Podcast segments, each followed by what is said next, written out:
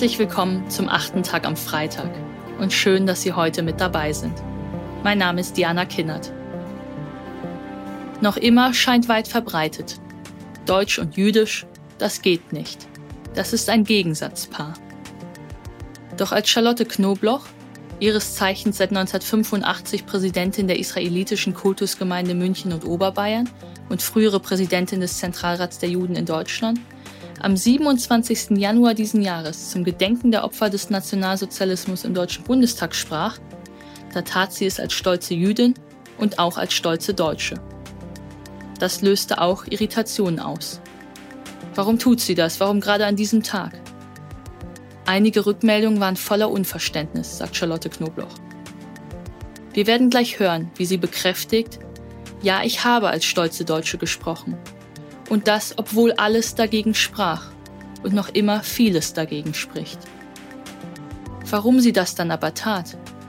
Warum kein Trägerstolz, keine Selbstgerechtigkeit, aber ein angemessener Stolz auf Deutschland, auf Schwarz-Rot-Gold, auf die Symbole der Bundesrepublik nicht nur richtig und wichtig ist, sondern gar notwendig sein soll? Darüber spricht Charlotte Knobloch jetzt im achten Tag am Freitag. Ganz viel Freude mit diesem eindrucksvollen Plädoyer.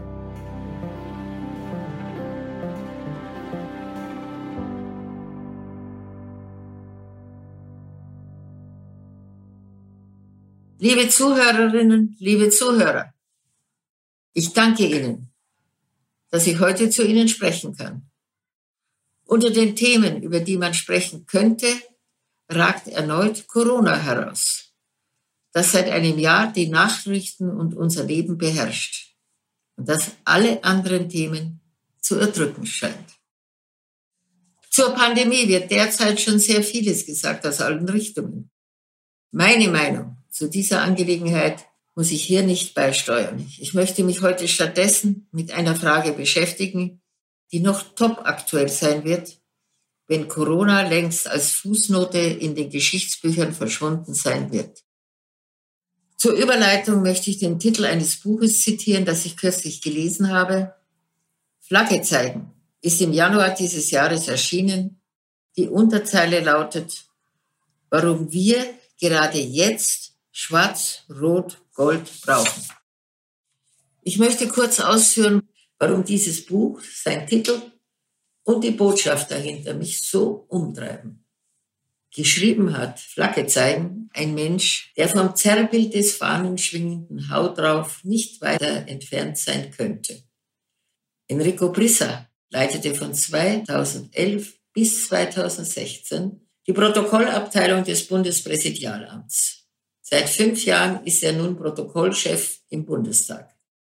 Mit den Feinheiten im zwischenmenschlichen Umgang ist kaum jemand in unserem Land so vertraut wie er. Im Rahmen der Rede, die ich am 27. Januar im Bundestag halten durfte, hatte auch ich mit ihm zu tun. Kein Staat, kein Gemeinwesen funktioniert ohne eine Bindung der Bürgerinnen und Bürger an den Staat, ein Signal für die freiheitliche demokratische Grundordnung, für die Quintessenz unseres Staates und insbesondere dann die letzten sechs Jahre seit Beginn von Pegida zeigen eine doch Tendenz, dass diese Farben eben anders interpretiert werden, als es eigentlich richtig ist. Dass diese Rede und das Erscheinen seines Buches fast genau zusammenfielen, war reiner Zufall. Aber aus meiner Sicht ein sehr passender.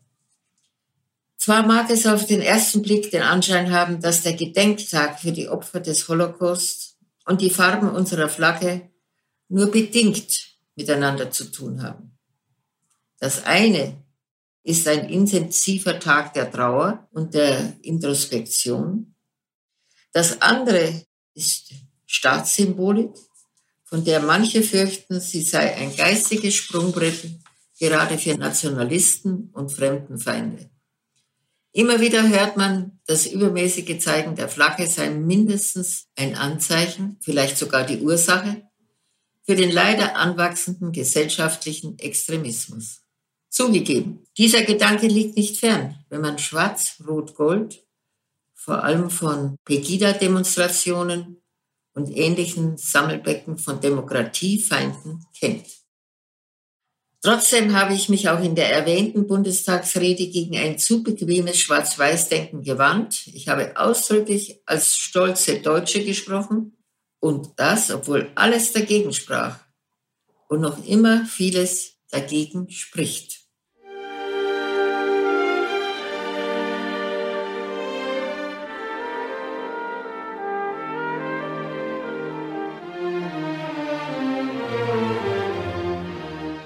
Sehr geehrte Damen und Herren, ich stehe vor Ihnen als stolze Deutsche. Wir dürfen stolz sein auf unsere Bundesrepublik, verehrte Damen und Herren. Aber wir müssen sie wehrhaft verteidigen. Zweifellos, die größte Gefahr für alle in unserem Land war und ist der Rechtsextremismus. Der Kampf dagegen ist ein Kampf für die Menschenwürde, für Demokratie, für Einigkeit, für Recht und Freiheit.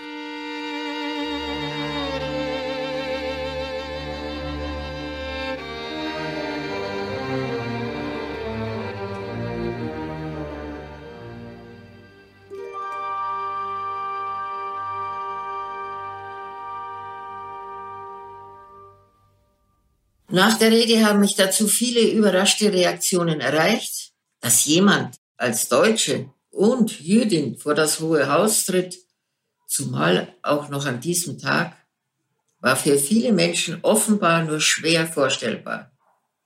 Leider ist bis heute die Annahme noch immer weit verbreitet, Deutsch und Jüdisch seien quasi ein Gegensatzpaar. Das sind sie aber nicht. Und ich bin stolze Deutsche. Ich war das natürlich nicht immer.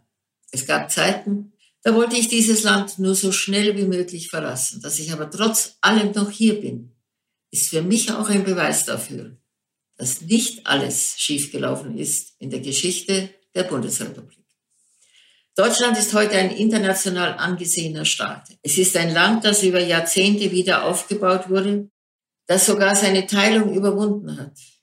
Und Deutschland ist ein Land, dem es gelungen ist, auf den Trümmern der nationalsozialistischen Herrschaft, der brutalsten Diktatur, die die Welt je gesehen hat, eine funktionierende Demokratie zu errichten. Diese Demokratie trägt unser Land bis heute. Ohne sie wären unsere Freiheit, unser Wohlstand und natürlich auch das jüdische Leben hierzulande undenkbar geblieben. Ist das kein Anlass für bescheidenen Stolz? Bis heute schreiben Recht und Gesetz in Deutschland nur wenige grundlegende Regeln und Werte vor, an die sich alle zu halten haben. Das Wichtigste dieser Regeln ist sogar nur ein einziger Satz. Die Würde des Menschen ist unantastbar. Das ist, wenn man so sagen darf, das Grundgesetz für Deutschland. Es ist in kürzester Form die Absage an die Gräueltaten der Nationalsozialisten und die deutliche Erklärung, dass unser deutscher Staat, wie es ihn seit 1949 gibt, zuallererst nur diese eine Aufgabe hat, nicht zu sein, was das Dritte Reich war. Wir alle wissen, dass dieses Versprechen gerade in den jungen Jahren der Bundesrepublik nicht immer eingelöst wurde. Es gab personelle und strukturelle Kontinuitäten vor und nach 1945. Ich habe sie selbst oft genug erlebt. Die Fehler im Detail ändern aber nichts an der Gültigkeit des Ideals, dem die Bundesrepublik sich verschrieben hat.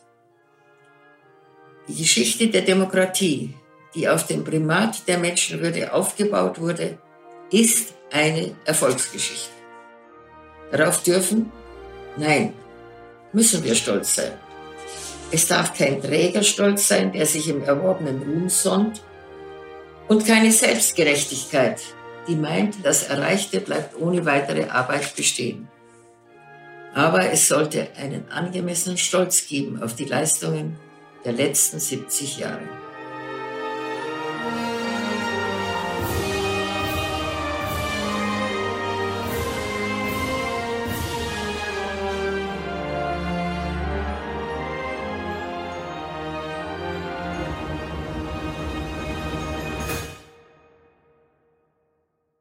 Mir ist wichtig, dass wir das besonders an die jungen Menschen weitergeben. Auch das irritiert immer wieder viele Zuhörer.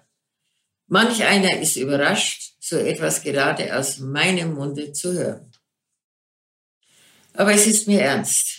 Die jungen Menschen von heute sind es, die in den kommenden Jahrzehnten die Verantwortung für unsere Demokratie tragen.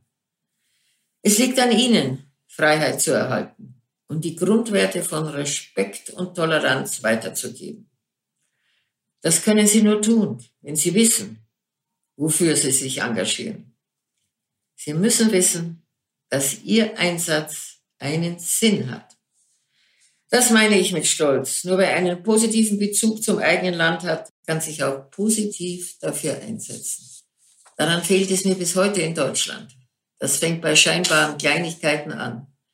Kaum jemand weiß, dass der 23. Mai der Tag der Verkündung des Grundgesetzes ist. Er wird so gut wie nie in irgendeiner Form gewürdigt. Ein Feiertag ist er schon gar nicht. Dabei wäre er wirklich ein Tag, den es zu feiern gäbe. Selbst in Jubiläumsjahren bleibt die Öffentlichkeit seltsam apathisch. Als die Bundesrepublik im Mai 2019 den 70. Jahrestag ihrer Gründung feierte, kam das in der Bevölkerung so gut wie gar nicht an. Natürlich gibt es immer und überall gute Gründe, Vorsicht walten zu lassen in Bezug auf übertriebenen Nationalstolz. Das gilt in Deutschland mehr noch als anderswo. Aber die eigene Heimat in Vielfalt erhalten zu wollen und für unsere offene Gesellschaft zu kämpfen, ist doch genau, was wir uns wünschen und was wir trotzdem kaum ernstlich fördern. Dabei müssen wir, um auf das Buch zurückzukommen, Flagge zeigen. Gerade jetzt. Es verstört mich zutiefst, wenn Schwarz-Rot-Gold nur bei Demonstrationszügen zu sehen ist deren Teilnehmer die Werte dieser Flagge fundamental ablehnen.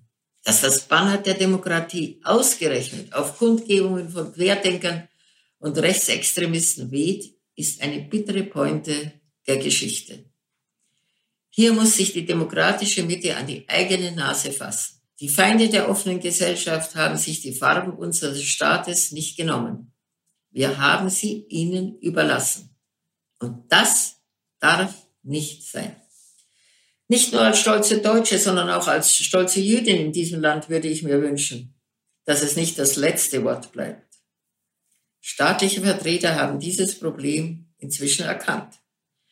Der Bundespräsident selbst erklärte in einer Rede vom vergangenen November, Schwarz, Rot, Gold, das sind die Farben unserer demokratischen Geschichte, die Farben von Einigkeit und Recht und Freiheit. Wer die parlamentarische Demokratie und die Menschenrechte verachtet, der hat kein Recht, sich auf diese Farben zu berufen. Meine Damen und Herren, ist es nicht historisch absurd, wenn diese schwarz-rot-goldene Fahne heute am auffälligsten, am häufigsten ausgerechnet von denen geschwungen wird, die einen neuen nationalistischen Hass entfachen wollen. Schwarz-rot-gold meine Damen und Herren, das sind unsere Farben, das sind die Wahrzeichen unserer Demokratie. Überlassen wir sie niemals den Verächtern der Freiheit. Darum bitte ich.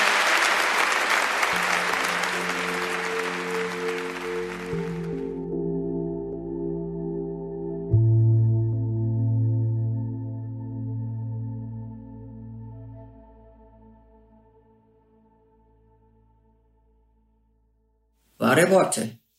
Der einfachste Weg, den Feinden der Demokratie die Möglichkeit zum Missbrauch unserer Farben zu nehmen, wäre es, sie selbst mit Stolz zu tragen. Wie schwer das geworden ist, legt Enrico Brissa schon in der Einleitung seines Buches dar. Unter dem Titel Mit Deutschlandfahne zur unteilbar Demo in Berlin beschreibt er unzählige verstörende Momente, in denen ihm und seiner Familie Unverständnis und sogar offene Feindseligkeit entgegenschlug. Das Vergehen? Die kleine Gruppe war mit Deutschland- und Europaflaggen zur Demo gekommen. Wie groß die Entfremdung von den Symbolen der Republik dabei war, macht ein einziger Satz deutlich. Wären nicht die Europaflaggen gewesen, hätten uns manche wohl für einen Pegida-Trupp gehalten. In einer Demokratie stehen Werturteile jedermann frei, auch über die Symbole der Demokratie selbst. Ob es jedoch klug ist, wenn wir uns als Gesellschaft so deutlich vor allem distanzieren, was für das Beste an unserem Land stehen sollte, möchte ich bezweifeln. Ganz praktisch gesprochen wünsche ich mir, dass geschichtliche und demokratische Bildung in unserem Bildungssystem Hand in Hand gehen und das schon sehr früh. Am liebsten bereits im Kindergarten.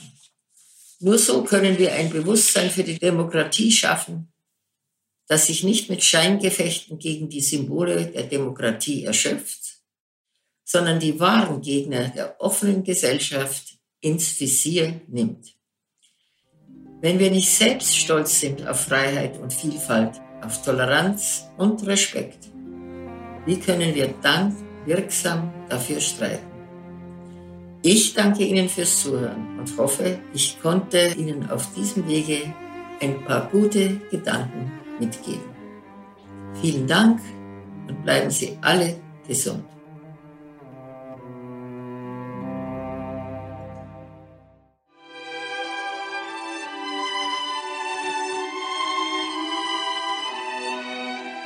Als Kind zweier Migranten, in Deutschland geboren und aufgewachsen, haben mir meine Eltern früh die Chancen und Stärken dieses Landes gespiegelt.